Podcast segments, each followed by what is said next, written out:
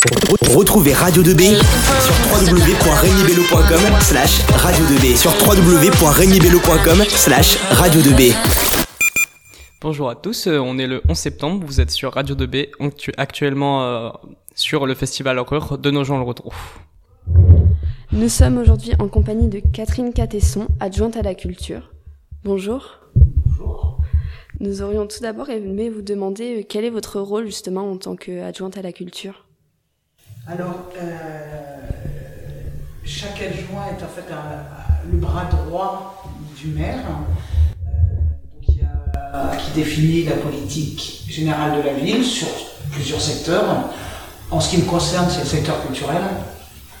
Donc, c'est de proposer des animations culturelles le patrimoine aussi est très présent à Nogent-Rotrou, puisqu'on a la chance d'avoir un patrimoine extraordinaire, le château étant emblématique de ce patrimoine, mais pas que. Euh, donc c'est de promouvoir, de faire connaître, d'animer la ville, de proposer des, concerts, des expositions, tout ce qui est attrait à la, à la vie culturelle.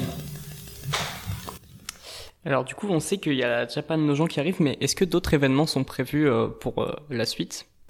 Alors très prochainement, on a les Journées du patrimoine. Alors certes, c'est un événement national, mais qui est relayé à nos gens retrouvent avec euh, beaucoup de propositions.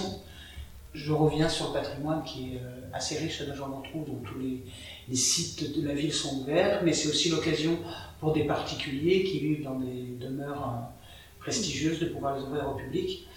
Et le grand événement cette année des Journées du patrimoine, ça sera la mise en lumière de la ville. Hein. Il y a eu beaucoup, euh, du coup, on a parlé de l'avenir, mais il y a eu beaucoup aussi de festivités euh, pendant les vacances. Du coup, qu'est-ce qui en est ressorti?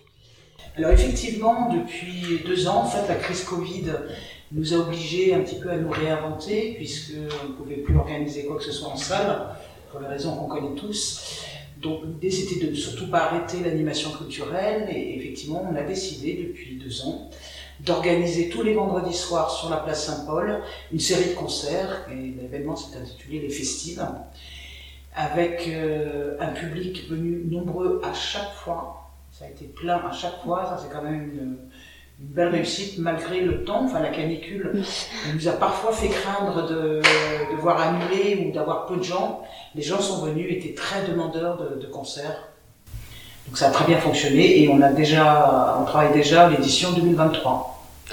D'accord. Et justement, vous parliez de la crise sanitaire, mais euh, est-ce que cela a été compliqué à organiser justement euh, dans l'incertitude Les festifs c'était en plein air, donc c'était déjà beaucoup plus facile. Euh, en revanche, nous, on n'a pas, depuis la crise sanitaire, depuis mars 2020, on n'a fait aucune proposition en salle. Parce qu'on ne prend pas de risque. Même si les restrictions sont levées, il faut quand même néanmoins rester prudent. Le Covid est toujours là. Donc on ne veut faire courir aucun risque ni à nos équipes, ni euh, aux agentés évidemment. Et est-ce que du coup tous ces événements seront de retour euh, pour l'année 2023 de, quels événements parlez-vous? Des festivals? Des festivals ah et des programmations qui ont pu avoir lieu tout cet été On est déjà en, train de travailler la programmation des festivals 2023. Oui, oui, l'animation continue. Euh, on trouvera de toute façon des lieux, ça sera la place Saint-Paul, on a aussi souhaité investir toutes les voies vertes, qui sont assez nouveau à ce genre retrouve. Donc il y a eu plusieurs événements, euh, de la musique classique ou du théâtre, qui ont été organisés sous ces voies vertes. Du coup, comme je le disais, on est actuellement au Festival Horreur de Nogent le Retrou, et vous, pour une fois, vous n'êtes pas impliqué, euh, enfin, vous n'êtes pas impliqué dans l'événement culturel. Du coup, qu'est-ce que vous pensez du festival? Alors moi, je trouve que c'est un très bel événement. Euh, là, 2022, c'est la troisième édition et on sent que l'organisation est parfaitement rodée. Il y a une qualité dans les propositions artistiques qui est indéniable. Donc euh, c'est vraiment un événement euh, que j'apprécie personnellement beaucoup. Et qu'est-ce que cela apporterait que la mairie soit impliquée dans cet événement?